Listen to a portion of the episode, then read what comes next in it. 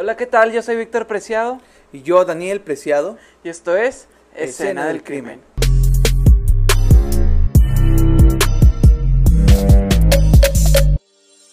Escena del crimen donde exponemos casos reales y ficticios no tan alejados de la realidad y tocamos temas de interés social para nuestros espectadores y audio escuchas en busca de la verdad. Así es, Así es. así es. Es que no me puedo oxidar mi voz de locutor.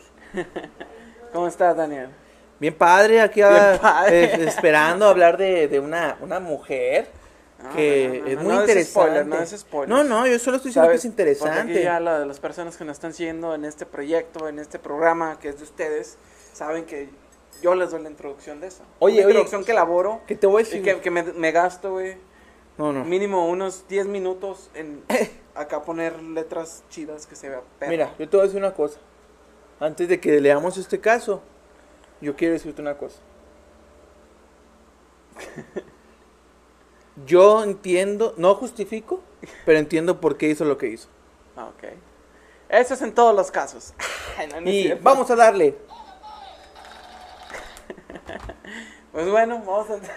Después de esa introducción tan, tan emblemática que se aventó Daniel, denle like si les gustó. Este, pues venga, Daniel. Desde canciones hasta capítulos de serie de televisión.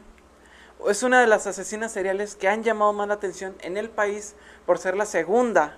Segunda, ¿por qué digo segunda? No tercera, no primera. ¿eh? No, la segunda mujer involucrada en varios homicidios de personas, pero sí la primera en sus principales víctimas.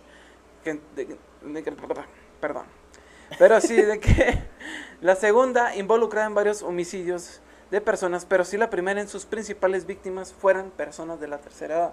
Ah, ¿A qué me refiero yo con la segunda asesina serial? Aquí arribita les vamos a dejar el link del, del episodio pasado ajá. de Magdalena Solís, que es una de las asesinas en series, La mallita, ¿no? no, no muy documentadas, pero sí real, que está muy interesante. Chequenlo aquí, aquí arribita está saliendo. La sacerdotisa sangrienta. o Así de- es. ¿Cómo se llamaba esa vieja loca? Magdalena Solís, No, no, pero ¿cómo le decían? la sacerdotisa sangrienta.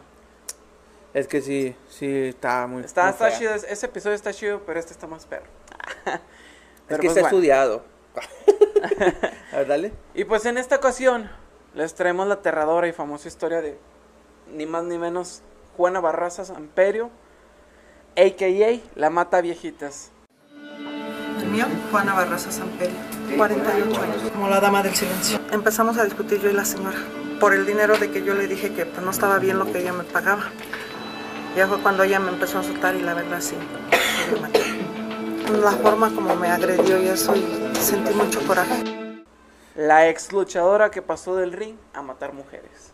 Voy a citar, Y cito, y cito, diría el buen Badía, voy a citar una frase que, que dijo en la investigación que realicé, que se me hizo muy interesante, pero pues a la vez eh, habla mucho de su personalidad y sus trastornos mentales que tiene. Y cito, diría el buen Badía, ¿no? Al verlas sentía mucho coraje, y más cuando demostraban superioridad o creían que por su dinero, dinero me podían humillar.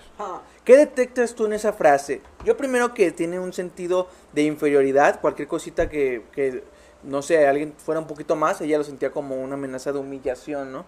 Eso, obviamente desprecio por, por la gente mayor y sobre todo, pues viejitas, ¿no? No estamos hablando de ningún macho. Macho anciano, este, ¿cómo se dice? Opresor. No hablamos de eso. no patriarcado. De no hay patriarcado aquí. patriarcado. Aquí no hay crimen patriarcal. Así es. Y pues bueno, Juana Barraza, vamos a meternos a lo que... Un poco de su historia, de su nacimiento, Ah. de todo lo que básicamente siempre tenemos que identificar en los asesinos en serie. Su nacimiento, el núcleo en el que nació, El cuál- por qué es así. el porqué, el porqué de, de su comportamiento. Si estudiamos. Síganos en TikTok, por cierto. Estamos como escena del crimen de Geo.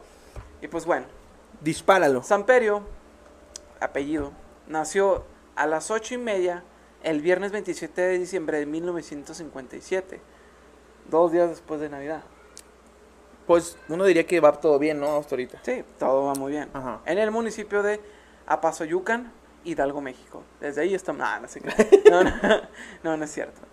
Sus padres fueron Trinidad Barraza Ávila y Justa Samperio, quienes nunca se casaron y vivieron en unión libre por cuatro o cinco años. Ajá. Su madre era una alcohólica, quien en una reunión con otras personas accedió a que un hombre tuviera acceso de la manera sexual con la menor a cambio de tres cervezas, quedando embarazada de él. Oh, pues obvio. Mira, ella rechazaba a su madre, no nada más porque era alcohólica, sino porque aparte de que la vendió por tres botellas, se mamó. La Tecate, humillaba. te- eran tecate roja. Aparte tecate, güey, o sea, no. Y la humillaba, humillaba a- hasta a Juana. Pues obviamente, ¿cómo no vas a crecer con ese trauma? O sea. ¿cómo no vas a odiar a la, a la, a la raza humana? Sí. Acá, Oye, ¿tú por qué tienes tanto de... No, pues es que... O sea, hasta da vergüenza, ¿no? Pues, Pues es no, que pues es que mi jefa me cambió por tres botellas. No. Tecate. Tecate. no. Patrocínenos. y pues bueno, en total tuvo siete hijos. Ah, chinga. Sí, Bueno. tuvo siete hijos. El mayor, el, el- el mayor, José Enrique Lugo Barraza, que fue el primero, fue asesinado por una pandilla en plena calle a los 24 años de edad. Qué lástima, porque también por la investigación que yo vi, sí era una buena madre. Sí le Sí. echaba ganas a, a sus De hecho, hijos. uno de sus, de sus motivaciones, de sus, mo- este, sí, de sus motivaciones básicamente era sacar adelante a su familia. Sí, pues tuvo varios trabajos, no era, no era- tenía trabajo fijo. No, él tenía muchos trabajos y le echaba ganas a la vida. Y pues bueno, con conocimientos básicamente de enfermería y supuesta adoradora de la Santa Muerte, Barraza se dedicó también en algunas ocasiones a la lucha libre, bajo el seudónimo de La Dama del Silencio. Entre paréntesis, ella no sabía leer ni escribir. Eso es muy importante, ella no sabía leer ni escribir. Dato curioso, Eh, ella, aparte de eso, te voy a decir cómo es que ella entró a la lucha. ¿cómo entró? Mira, lo que pasa es que Juana Barraza empezó a vender palomitas Sí. en, en ahí pues en, en donde se sientan las personas para ver las luchas libres. Entonces un güey se le lo vio, dijo, ah chinga, esta morra está muy tronca. está muy mame. Tiene, Y- Era una troncha toro. Era un tronchatoro, entonces se le acercó y le dijo, oye, veo, veo potencial en ti. Entonces, ¿te gustaría ser luchadora? Y ella se dio porque pues era un sueldo ya un poquito más fijo. Sí, o sea, ya era algo más, más factible a... Sí, de dinero. Obvio, Ah, pues. pues de hecho ella decía que le gustaba mucho luchar porque no nada más luchaba contra su contrincante, sino contra sus demonios. O sea, ya como quien dice, se proyectaba... Ahí se su- desquitaba. proyectaba a su mamá, ¿no? Sí, Me ah, con, con sus con sus compañeros. y aparte, él, la- ahí escribiste por qué ella no, se- ella no fue luchadora. No. Sino para decírtelo. No, por favor. Bueno, ella dejó de ser luchadora porque se cayó. Se cayó del ring, cayó, eh, Cayó muy mal, mal. Cayó mal. Le dio una lesión que si seguía luchando podía quedar parapléjica por toda su vida. Y eso la, la destrozó porque pues era... eh, o sea, pues yo creo que ese era el... O sea, como con todos esos rencores adentro, así, con todo ese tipo de demonios dentro, o sea, era su única manera de ella poder desquitar y poder mantener, como quien dice, la, la prudencia, la, este, la- las ganas de, de poder cometer los asesinatos que hizo. Entonces es un detonante, E- ella, ¿por qué crees que se llamaba la dama silenciosa? porque no hablaba, era muda. No, güey, porque era muy introvertida, ya no, era Exacto, o como sea, que, este, sí, hola. electro- las personas extrovertidas, para las personas que no estamos, este... Yo no soy. Bueno, para las personas que no tengan conocimiento de, de la definición, eh, extrovertidos personas que conviven, personas que este son muy con facilidad, conviven con facilidad, porque o sea, también los son muy- introvertidos conviven. Sí, o sea, obviamente, o sea, pero Se les son da. más- se les da la más la facilidad de poder convivir con las demás personas y coexistir en este mundo. Las extrovertidas son más alejadas, son Introvertidas. más tímidas, las introvertidas, perdón, son más alejadas, más tímidas, más callados. Pero cuando te abren tu corazón, no mames, es otro pedo. sí, o sea, eso es la ya se ventaja. convierte. Un extrovertido, pues puede ser, uh, que no sé qué, pero por dentro a lo mejor no se abre Está contigo vacío, ¿no? o, Ajá. o- o está muy tronco el vato acá, o la morra. Pero un introvertido cuando se abre contigo es porque realmente eres importante para él. Y eso es lo que fue Juana Barraza su- con, con la lucha. Ella por fin era libre y pues... Y se podía poner una máscara y poder ser Ser otra quien ella- persona. quien ella quisiera sin que dijera, ah, mira, es esta, es esta, ¿cómo se llama? Es Juana, ah, es la Juanita. La Juanita Barraza. Y pues bueno, nos vamos directamente a lo que es el perfil.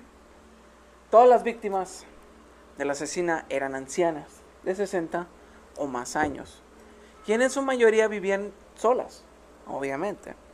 Sus asesinatos fueron provocados por golpes, heridas de armas punzocortantes o estrangulaciones, con robos materiales a las víctimas inmediatamente después de ser asesinadas. Para las personas que no están relacionadas con la definición de punzo cortantes, es que tiene punta y corta. Punzo cortante. Oh. Exacto. Durante la cacería de la asesina, Bernardo Batis, entonces procurador de la justicia de la Ciudad de México, había indicado que el homicida, el homicida tenía una mente brillante.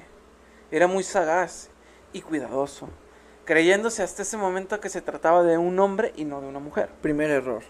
y que cometía sus crímenes después de un corto periodo durante el cual se ganaba la confianza de las víctimas y pues obviamente sí, porque básicamente las víctimas de ella dejaban que entrara a su casa, no en su en su casa no había, o sea, la- en la casa de las víctimas no había señales de No había wifi. no había, en no primera no había wifi, había cable, antena de conejo. No había quien tuviera evidencias. Exacto, y pues obviamente las entradas no estaban forzadas, o sea, era por eso es que el comandante, el procurador, perdón, decía que era una persona muy sagaz y cuidadosa y, y así pues. Entonces, los oficiales que investigaban el modus operandi del asesino sospecharon que el asesino se presentaba ante sus víctimas como trabajador social del gobierno, ofreciendo programas que beneficiara a personas de la tercera edad. Esa era una teoría, porque acordémonos que una teoría es algo que nosotros pensamos, mas no comprobamos, o que no está básicamente concreto, pues. Mira, en eso que del caso en, en cuestión, ella empezó a asesinar en 1998. ¿Ok? Pero la policía estaba tan estúpida o no le tomaba importancia a las vidas de los, de los adultos que hasta el 2004 no le pusieron atención a las varias muertes que ya llevaban. O sea, No, estaban viejitos, nadie pensaba que... O sea, o sea, ellos pens- no, me- se arcó solo, está viejo, está loco, está pendejo. Se ahorcó solo. Se arcó solo, se, se ahorcó. Y no, hasta el 2004 es como... El tubo con el Sí. tubo de- de- tenía fetiches, tenía fetiches y pues... se Sí, pasó. oye, y entonces, fíjate, fíjate nada más. A ver.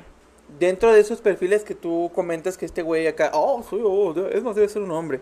Bueno, pues se inculparon lastimosamente a cuatro personas antes de dar con Juana Barraza. ¿Y sabes por qué? Porque... La presión social. Ah, pues sí, de que, ah, quiero un pinche güey ya. Es, co- es como el caso el caso Kalimba. ¿Qué? Ah, Chequense el caso Kalimba ahí en el canal de Jordi Rosado. Es exactamente lo que le Ah, estamos ya diciendo. lo vi en la entrevista, sí. Que fue la primera vez que él menciona que pasó. Exactamente. Total, este, pues se tardaron en darle atención al caso muy mal. Desde un principio debían haber ver qué pedo. Es que mira, México mágico aquí, mira. Sí. Aquí, aquí ponlo grande. Después de, mira, cada vez que arrestaban a alguien, vergüenza, le daba más vergüenza a la policía porque en cuanto arrestaban a alguien, dos semanas, una semana Lo después, soltaban. vo- no, volvía a haber asesinatos de mujeres Y pues ancianas. consecuentemente lo soltaban. Exacto. Y se tenían que retractar de que ya habían agarrado a la asesina, a la asesina en serio. Bueno, al asesino en serio. Sí, y, y bueno, el problema aquí también era que no sé si fue suerte o no fue suerte, pero es que sí dejaba evidencias. Lo que pasa es que no sé si eran muy obvias o no sé, pero se confundían los policías. Entonces, se de cuenta, tomaban una evidencia, ah, huevo, es por aquí. Y luego después, o sea, otro asesinato y dejaban, otro, o dejaba ya otra evidencia y decían, ah, bueno, entonces por acá. Entonces estos pendejos pues también se confundían. Muy mal, o sea, muy O mal. sea, es muy mala organización como siempre. Sobre todo porque yo creo que a huevo querían que fuera un hombre. Sí, o sea, es que era el- uno de los factores principales. O sea, que ellos está, aseguraban y perjuraban que era un hombre. Pinches machistas. Nunca pensaron, exacto, ese sí Policía son machista. machistas. Son, son opresores, son misógenos. Malditos. No creían que una mujer fuera capaz y tómala, tómala, gobierno. Mató a tu, a tu abuelo. Te mató a la abuela, güey. O sea, mató a AMLO? Porque él todavía no porque estaba todavía viejito. no estaba viejito, exacto. Es que- Y aparte, aparte las, las víctimas de la señora Juana Barraza eran del perfil femenino. Sí, y él no Porque, estaba. porque por lo mismo de que la Ah, mamá. la. Pero pues es Oye, que se pero ha se te- portado bien. Le dieron, le di, bueno. Bueno. Por la nueva ley del gobierno. Fue de 1998 hasta el 2006. Víctor te va a contar en específico qué fue, cómo fue el que la capturaron. Pero fíjate, nueve años para capturar a esa señora. O sea, 10 años haciendo lo que se le pega la gana porque pendejos. Ah, es que debe ser hombre. No manches. O sea, nada más porque se corta el cabello como hombre. No, quiere decir. bueno, a ver, hermano, sigue leyendo. Pues bueno, el trauma ocasionado por la violación durante su, ni- su niñez No. parece haber sido un factor muy importante para la realización de sus crímenes, que obviamente es un factor muy importante. ¿La violaron? Sí, Ah, pues no la- la cambiaron por unas tecates. Ah, ya, es que pensé, es que pensé en el papá. Dije, ay. No, no, el papá ese güey ya no existía con ellos. En casos aislados se encontró evidencia de abuso sexual en las víctimas. O sea, cas- casos aislados eran que en muy pocos casos hubo abuso sexual hacia las víctimas ancianas. Yo sé qué casos. Es- Ahorita nos los platicas. Bueno, o sea, no sé en específico, sé por qué los hizo.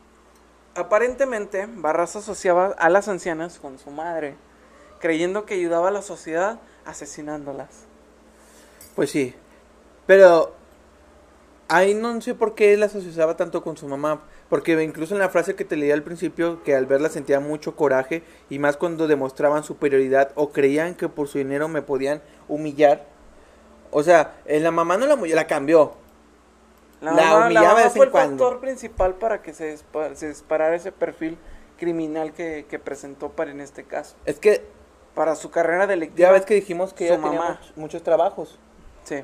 Bueno, pues es que también, no mames, pues si le, mira, ahorita tú y yo lo escuchamos, hubo un caso, que no sé si fue el inicial, eh, ella le ofreció a una señora mayor, oiga, pues le lavó la ropa, ¿cuánto me, cuánto me paga? Y la hija de su puta, madre- perdón, pero la desgraciada viejita le ofreció 22 pesos No, le ofreció. Ah, sí, 22, 22 pesos por docena. por güey. docena, o sea, ay, ni- ya ni friega. O sea, eh, no, o sea, es que está bien que sí, pero no, no, es que ese también es ese abuso, pues. ¿sabes Ya por eso la morra pues dijo, ah, me estás humillando, zorra. Bueno, entonces, mira, básicamente, Ajá.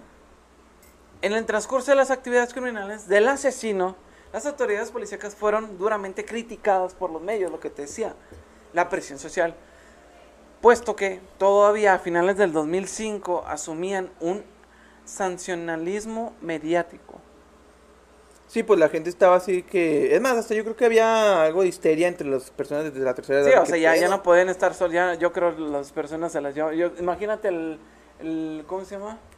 El lugar de ancianos, todos bien asustados. Oye, que de hecho su captura, ahorita que la vas a leer, pues la neta fue suerte también. ¿no? Sí, Ni siquiera lo capturaron los policías, fue suerte. Está como también el episodio de el asesino de Ayotziya- ah, Nochiyapa, a- Ayot- Ayotzinapa, Ayotzinapa. que también lo voy a dejar aquí arriba para que lo chequen. O sea, es igualmente, o sea, es básicamente fue mera suerte. Sí. Mera suerte para unos y una desgracia para, para los otros, como quien dice. Pues Mm. bueno, asimismo se criticó el hecho de que el asesino era buscado, tal vez ul- uni- uni- unitamente, únicamente entre las prostitutas y transvestis de la Ciudad de México. Chale. Entonces la policía suponía que debido a reportes de testigos que se trataba de un hombre que se vestía de mujer para obtener el, acces- el acceso a las viviendas de sus víctimas. En alguno de los casos se reportó que se había visto una mujer corpulenta vestida con una blusa roja. Que siempre usaba para matar. O sea, ese, ese era uno de sus pequeños rituales. Siempre usa una camisa blusa una roja. blusa roja con chamarra roja. O- Pero la sangre se coagula y se mancha de todos modos. Se ve como, como, como café. Es como si te hubiera caído capsu. Como si tuviera caído caca. Eh, pe- bueno, pero es que café ya estamos hablando de una oxidación demasiado avanzada. Pues, o sea, ya- o sea, no, no manches. La mujer no lavaba su blusa. La, la búsqueda del asesino fue complicada debido al cúmulo de evidencias contradictorias, como dijo Daniel. En el punto de la investigación, la policía conjeturó que eran dos asesinos los que podían estar involucrados. O sea, es que tenían demasiadas teorías. Por la presión social les, les entró tanto el meter teoría tras teoría tras teoría para poder llegar a ese tipo, a- al, al asesino. al Pinche asesino Jacobo. Saludowski, porque estabas fregando. Seguramente tú estuviste fregando. Tú estuviste También, fregando. también se supuso singular atención en la extraña coincidencia, fíjate, otro dato muy curioso, en la extraña coincidencia de que por lo menos tres de las víctimas de los as- del asesino poseían una copia de la pintura de 1988, Niño del Chaleco Rojo, del artista francés Paul Sinacci, Un, un paréntesis ahí. curiosamente, ¿ah? Todo es un paréntesis ahí. ok, Eh, quiero decirles que en, mil, en los ochentas, Terry Paulin, Thierry, Terry Paulin en Francia cometió asesinatos similares con viejitos exactamente. y el perfil encajaba mucho con este asesino. Dato curioso. Dato curioso. pues bueno, curiosamente, antes, hablando de curiosidades, Ah. antes de la captura de la presunta asesina, las autoridades mexicanas divulgaban declaraciones de testigos que señalaban que el asesino usaba ropa de mujer para acceder a los apartamentos de la víctima. O sea, Insistiendo no- con que era vato. eh, insistían que era hombre, hombre, hombre. En uno de los casos, uno de los testigos observó, te digo, a la mujer corpulenta salir del hogar de una de las mujeres asesinadas. Que un- eso fue de los testigos primordiales para que ellos dijeran, ah, es que es hombre. Es que en una mujer no puede estar tan grandota. pues bueno, Machistas. en ellos fue muy interesante para los compañeros criminólogos, colegas forenses y detectives, puesto que habían grandes paralelos y grandes similitudes entre el comportamiento del asesino que me acaba de mencionar Daniel, Thierry Paulin. Paulin. Paris. Bajo ese contexto se atribuyó al homicida, pres- por- pos- eh, pues, presuntamente varón, la posibilidad de que una doble, una, de una doble personalidad. O Sí, sea, se pues. de día hombre, de noche mataba viejitas y era mujer. De día era la dama del silencio y de noche era la mataviejitas. De día era el hombre del silencio y de noche la mata viejitas. Chale. Otra observación interesante hecha por los investigadores fue la extraña coincidencia de algunas víctimas que eran de origen español. Eran españoles. Pues es que los españoles a veces son, bueno, yo he visto videos, ¿verdad? yo no conozco ningún español, pero a veces son como que muy, eh, yo tengo mucho, ah, este, Ah, tú, esos son los eh. argentinos. Según muchas personas que yo conozco son, Son los muy, argentinos. dice, dice- mi esposa como ella sí es viajante, ella ha ido a España, Ella- ella ha sido nómada. Chile, ella sí es nómada, este, dice que son muy directos, son muy directos, ¿ok? Tal vez ella pensaba que la querían humillar y por eso se las fregaba. Hostias, te doy 22 pesos por esa docena. Te doy un peñique. Joder. Te doy un peñique, Joder. tía. Yo no soy tu tía, pendeja. Pues bueno, vamos ya dentro de este contexto de la policía y dentro de todo esto, vamos a ir a lo que pasó y por lo que pasó en la mente de Juana Barraza. La suerte. El 25 de enero del 2006, Juana Barraza se levantó, preparó el desayuno para sus hijos Emma y José, quienes fueron a la escuela. Luego salió de su hogar para ofrecer sus servicios como empleada doméstica.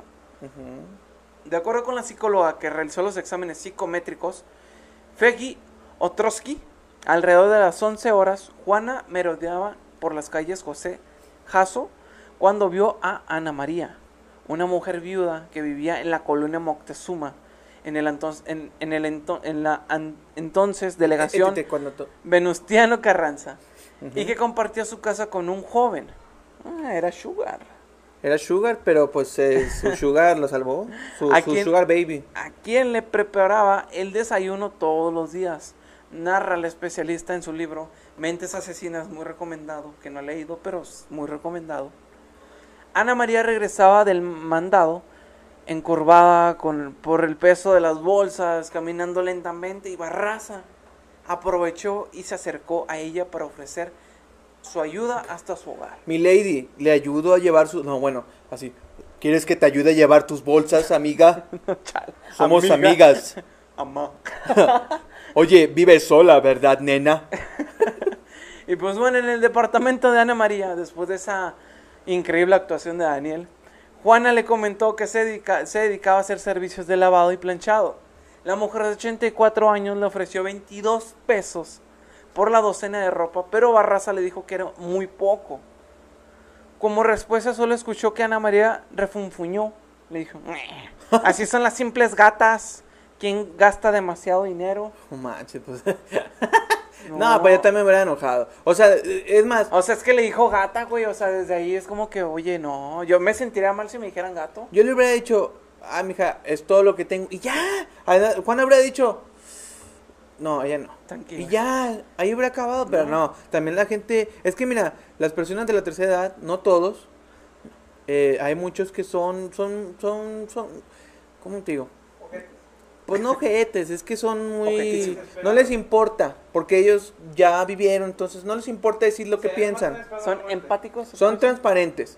Ajá. Soy viejo, yo hago lo que quiera y te puedo decir lo que quiera y no tú no me puedes hacer nada a mí. Sí, exactamente, o sea, hay muchos que son imprudentes por eso, porque dicen, pues, pinche chiquillo, ¿qué me vas a decir a mí? Pichi chamaco.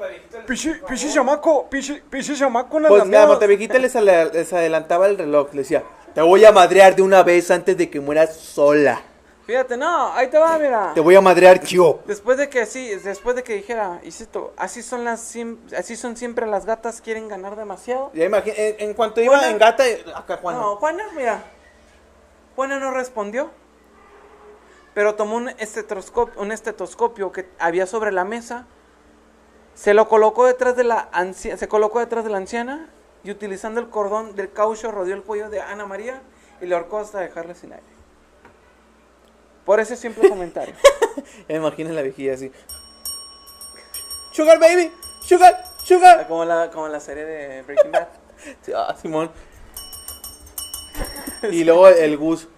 What the fuck? Sí, pero bueno, eso no tiene nada que ver, pero se lo recomendamos. Vean Breaking Bad. Está en Netflix. Barraza escapó inmediatamente del lugar, pero en el momento en el que salía del edificio, el inquilino de la anciana llegó al lugar y encontró a Ana María muerta. Llamó a la policía y tras una breve persecución atraparon a Juana Barraza. Esa fue la Suerte. suerte. Bueno, mala suerte para ella, suerte para la policía. Que no, pues no, o sea. Y ya tenía una década Sí. buscando a este asesino en serie y que vaya, vaya. Resultó ser que era Juana Oye, Barraza. pues que el vato estaba mamado. ¿Quién? ¿El vato estaría mamado o No, qué? no, no, es que él vio. Por eso, Él pero. vio cuando Juana Barraza salió. ¿Y luego? ¿La siguió o qué? O sea, es que- es que ya- de que presentaban de Se Busca, no parecía mujer, parecía un vato. Sí, pues de hecho hasta también hay un hay una escena donde está ella y enfrente está un como un maniquí con su pelo. De hecho, quien, ella, Juana Barraza coincidía con, la, con el retrato hablado de un asesino serial que los medios de comunicación habían nombrado como la mata viejitos. O sea, ya en ese momento la capturaron. Es que en esos tiempos ver a una mujer que no estaba tan grande con el cabello corto o era lesbiana, o sea, no, no quiero ofender a nadie, sino así era la mentalidad de antes, o era lesbiana o, o era hombre, o era machorra, o era, o sea, no yo creo que nunca pensaron en que ah, una mujer lo hizo, o sea, insistimos, pendejos, ¿por qué no piensan que están todos los perfiles tanto hombre y mujer? Es que, pues es que vivimos en un mundo, en un país, en un mundo, se podría decir, porque México es un mundo tercermundista, en el cual, pues, o sea, básicamente no, no, pues es la verdad, algunos, yo creo que a veces sí estoy a favor de las, de las mujeres, si no es que la mayoría de las veces, en el cual, o sea, ¿por qué no piensan que una mujer tiene la capacidad? Claro que tiene la capacidad. Todo ser humano, todo ser vivo, váyame. Ahora sí, ya vámonos a la grande rasgo. Cualquier ser vivo tiene la capacidad Mira, de matar. es Tan como- un insecto como hasta un ser humano. Como los- un ovni, güey. Mira, bro, como O los sea, como si has visto la película de Endgame, güey.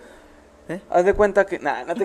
Como los perritos. O sea, tú Exacto. puedes tener el perro más, más manso del mundo, pero si tú le haces algo, como los pitbull, a los pitbull aquí me tocó a mí cubrir un caso donde el perro era muy bonito, era un perro O sea, tranquilo eso, y un niño cabrón que mordió y le quitó el cachete con justificación porque el güey le estaba picando la cola con un palo, o sea, le estaba metiendo el, el palo en el culo.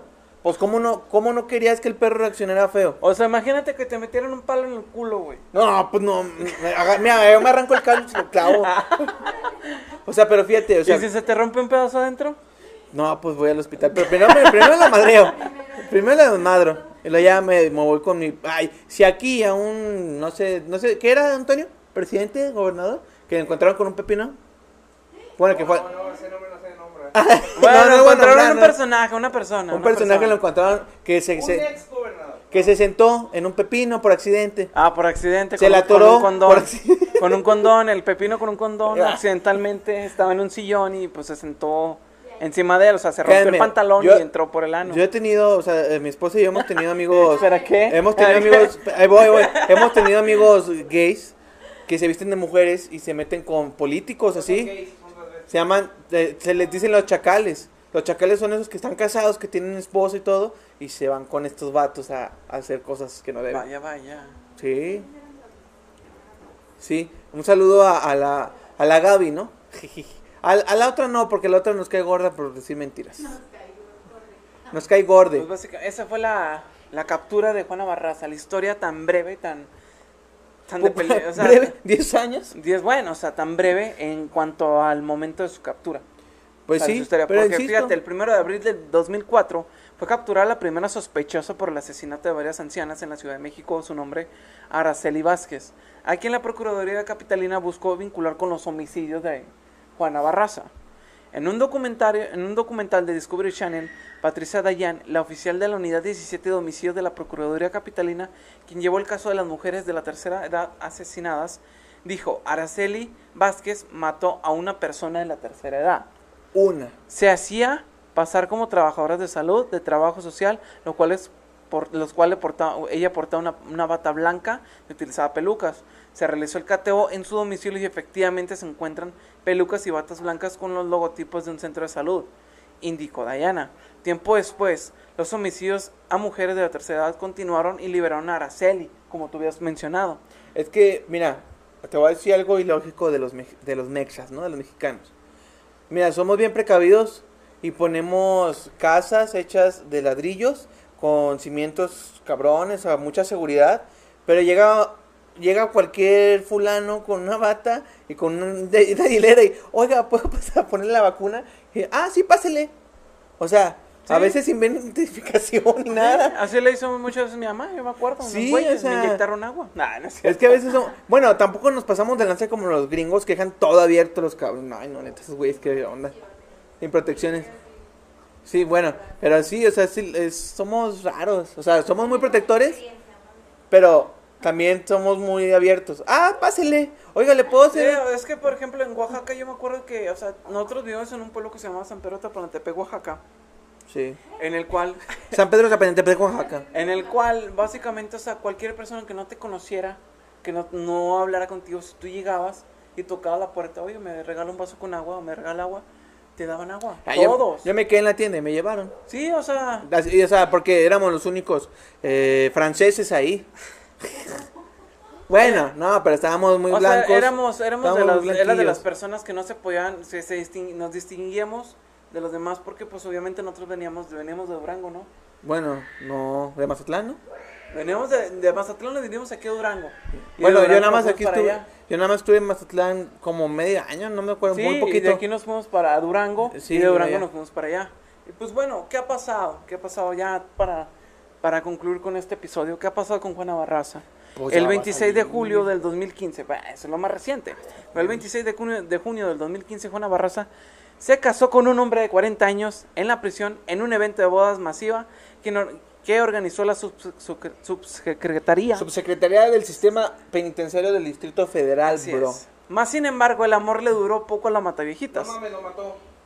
Lo estranguló. No, no es cierto. Pues un año después se divorció. De acuerdo con la diputada Rebeca Peralta, quien era vicepresidenta de la Comis- Comisión Especial de Reclusorios de la Asamblea Legislativa de la Ciudad de México, fue lo que pasó. O sea, Pues no le cayó cotorreo ya. Actualmente Juana Barraza sigue cumpliendo su pena de 50 años de prisión en, en el penal femenil de Santa Marta. Sin embargo, en entrevistas posteriores ha dicho que ella debería estar libre, pues no cometió delitos que se le, impu- que, que se le habían imputado. O sea, Pero no todos. Un dato muy, muy, muy, muy es- o sea, sí, pero no todos.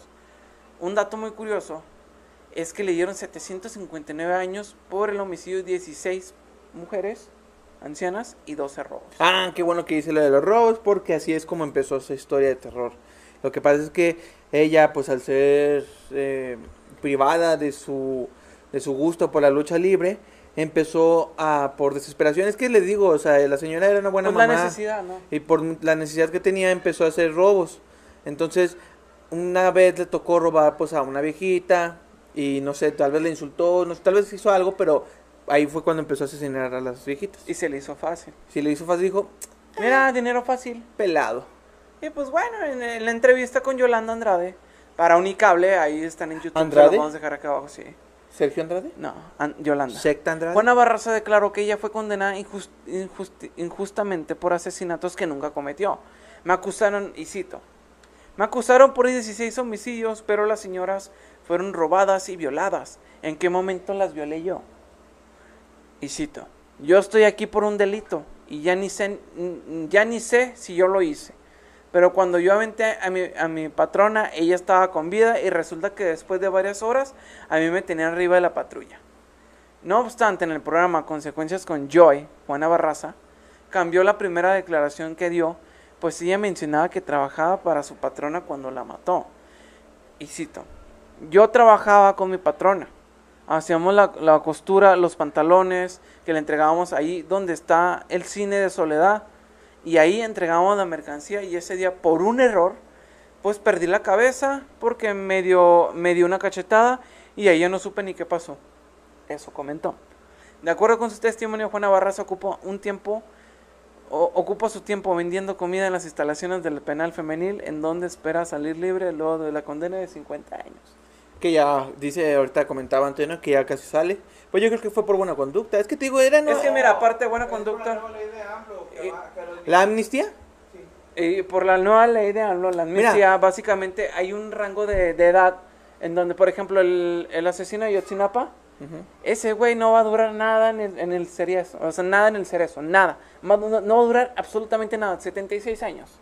¿Cuál es el rango de vida de las personas en Ciudad de México? Pongámoslo, de aquí en Durango supongamos que es de 70, 80 años. Entonces, una persona que comete un homicidio múltiple, cuádruple, un asesino en serie aquí en Durango que lo agarran a sus 75 años, o es una, o se queda ahí 5 años, o simplemente nada más le dan arresto domiciliario. That. O simplemente pues hacen la justicia por debajo del agua, Sí, pues sí. ¿sabes? Pues, Y pues con esto terminamos, Daniel. oye, yo digo que sí la saquen. Pero con ayuda psicológica. No, es que obviamente, mira, es que mira, hay muchas cosas en los penales que lamentablemente tenemos una estructura, una infraestructura y una estructura en, en cuanto a nuestro nuestra constitución y en cuanto a los penales, en los cuales desde el momento en el que ellos están entrando, los, los, las personas que cometen este tipo de, de delitos, desde el momento en el que están entrando, tienen que tener una, una terapia psicológica. ¿Y crees Tienen que sí la haya llevado? ayuda, Tienen que tener programas, o sea, los, pen- los centros penitenciarios Pues por fuerza centro de reinserción, reinserción social. social. ¿Por qué se llama así? Porque básicamente entras ahí para salir mejor y poder adaptarte y estar en una sociedad sin que ya haya, sin que cometas tus delitos. Es como un loquero para asesinos. ¿No? Supongo, porque es... de- Es que también depende, porque por ejemplo, un- una institución psiquiátrica también hay asesinos en serie que pues obviamente, me imagino, asesinos en serie y asesinos en general, homicidas. ¿Por qué? Tiene que haber, ¿por qué? Porque obviamente existe el, este, existe los, eh, la esquizofrenia, existen las enfermedades mentales que pueden ser un factor muy importante en sus comportamientos delictivos, ¿sabes? Mm. Si me escucho perro, ¿ah? criminólogo. pues- Soy criminólogo y se lo estoy demostrando. Es que sabes que yo soy de corazón de pollo. Y yo veo porque por el hecho de que era una buena mamá. Pero bueno, sus hijos ya de estar grandes, ¿verdad? ahorita no tendría caso. Que Y yo creo que su papá ya también es grande, ¿no? No la contratarían. En ninguna la contratarían. Bueno, aquí en México existe algo que se llama antecedentes penales. Sí, por eso. Y pues, por ejemplo, Juana Barraza, una mujer con demasiada fama y no por ser luchadora, lamentablemente. Ah, yo le llegué A. Imagínate la... La Es que mira... mata viejita. No, la dama del Y silencio. con música de. No, es que ya, nah, yo le pondría mata viejitas en lugar de la mal silencio, brother. Pero mira, o sea, si nos ponemos a pensar bien, una manera para poder, pero es que, bueno, también la lesión tenemos que ver la edad y todo eso. ¿ah? Obviamente el Consejo Mundial de Lucha Libre no puede arriesgarse o exponerse a, a poner en riesgo la salud de sus luchadores. Obviamente por esta lesión es como los futbolistas, si se lesionan de una pierna, la neta, Yo si la no tiene en el circo entonces. bye. Eh, bueno, o sea, podría ser la nueva que bonito. Qué bonito. Ah, que podemos, ah, no, que de hecho, miren, qué monota, güey, pues tengo Bueno, nota. no les voy a dar spoiler, pero le voy a platicar ahorita a Daniel de un posible, el posible episodio número 30, porque este es el episodio número 29 y con el 30 vamos a cerrar la segunda temporada de Escena del Crimen. Bueno, vámonos, Víctor. Vámonos porque hay que grabar la barra. Amigos, no olviden suscribirse a todas nuestras cuentas desde Quimera, Y activen. la campanita, eh, escena de crimen, el marcador, Que obviamente, la barra. obviamente aquí abajo en la descripción siempre está nuestro link de todos nuestros canales, de los canales de, de los, de todos. principales, nuestros, nuestras redes sociales en Facebook, Instagram, YouTube, Spotify, Anchor. YouTube. Es Twitter, tenemos Twitter. Acuérdense ¿Y? que en Twitter estamos subiendo nuestros audios. Y nada más para informarles a nuestro público que ya, ya nos van a poder ayudar a hacer crecer este proyecto más. Con Patreon. Sean nuestros... pat- no, ¿verdad? No. Bueno, Pero- estaría chido. ¿Qué? ¡Con del río! Donde Ah, no, eso a en donde ya nosotros nos vamos a compartir nuestros capítulos completos en la plataforma Facebook para que ustedes nos ayuden a compartir y a hacer crecer nuestra comunidad. Oiga, Somos ya casi mil seguidores en la página, estamos muy felices y muy contentos. Recuerden que todos los miércoles tenemos la frase matona de la semana, que ahora con la nueva... Que ahora con la, con la nueva modalidad que estamos teniendo, la frase matona de la, de la semana es el, es el preview, es el, ¿cómo se dice? Preview de lo que vamos a hablar. Exactamente. Ayúdenos a hacer un video con leyendas legendarias. Compárteselos a Leyendas Legendarias. A Patreon. Queremos hacer un video con leyendas legendarias para compartir Durango, conocimientos. Chihuahua, juntos. Durango legendario. Durango, Chihuahua y hay que buscar a alguien de Sinaloa para hacer el triángulo dorado. Ah, será mamá. Ah, tenemos A mamá. la, a la, Kim, a Kimberly Loaiza. Nah. Juan de Dios Pantoja para que nos hable de sus casos polémicos. Bueno, ya nos vamos. Mi nombre es Daniel Preciado. Y Yo soy Víctor Preciado y esto fue Escena del crimen.